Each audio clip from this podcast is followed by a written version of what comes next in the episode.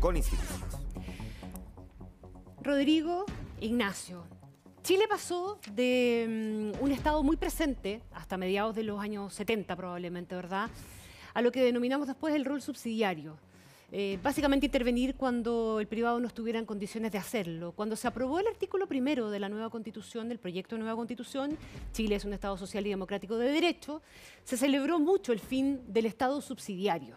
Ustedes probablemente presenciaron esa, esa celebración, que en, rigor nunca ha estado presente de manera expresa en la Constitución de 1980, sino más bien poniendo límite a que el Estado pudiera eh, hacer funciones empresariales, exigiendo además leyes de quórum calificado para eso. Ese es probablemente el gran, el gran límite. De cualquier manera, en la práctica esto ha significado que el Estado se haya restado en el tiempo de actividades a la espera de que los privados actuaran antes, actuaran bien, muchas veces esa actuación no llegó, llegó tarde o llegó mal. Yo quisiera saber, a juicio de ustedes, cuánto se restó el Estado de hacer lo que debía hacer por esta razón. Ignacio. Mira, yo creo que lo primero que hay que decir es que la Constitución no es blanco y negro. Yo creo que este texto tiene cuestiones positivas. Lo que pasa es que creo que son muchas más las cosas negativas. Y dentro de las cuestiones positivas me parece que avanzar en un Estado social de derecho es algo positivo. Y algo que es gradual y es una orientación fuerte que se le da al legislador, al Congreso, porque esto que dice la Constitución tiene que materializarse en leyes, en políticas públicas, que van a requerir grande acuerdo. Quien quiera creer que porque lo dice la Constitución va a pasar mañana, le está mintiendo y lo está subestimando usted en su inteligencia, que saben mucho más que nosotros.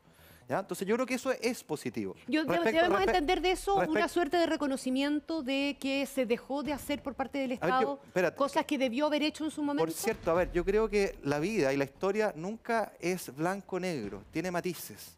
Chile fue el país más exitoso de la región por lejos en disminuir la pobreza de cerca de un 50%, a fines de los 80, menos de un 10 hoy día. Claro, pero se inhibió de tener un rol más activo en aquellas yo, cosas... Yo diría, yo diría que sí, y, creo que hay un acuerdo respecto al Estado Social de Derecho. Ahora, la manera como lo hagamos importa, porque sabes que a mí me da mucha rabia cuando se dice livianamente, denigrando la inteligencia de las personas, de que porque está escrito en la Constitución, ahora sí va a pasar.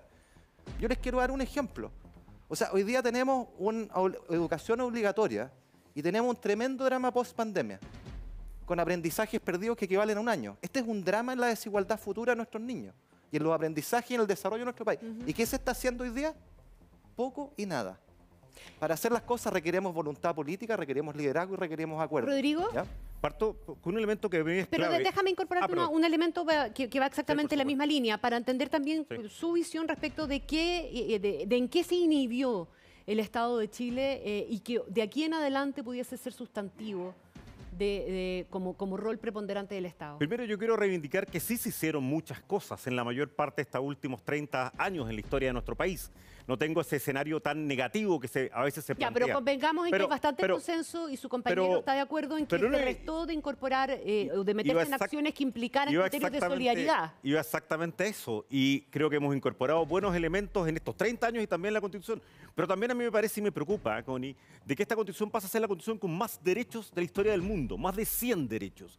Y una discusión que no existió en la convención fue ni las políticas públicas ni cómo financiábamos estos 100 derechos. Y eso me parece incorrecto. Yo decía hace un rato en la respuesta que uno de los problemas de la Constitución es que deteriora ciertos principios básicos que teníamos por ejemplo el endeudamiento público, por ejemplo la estructura tributaria, por ejemplo las empresas públicas.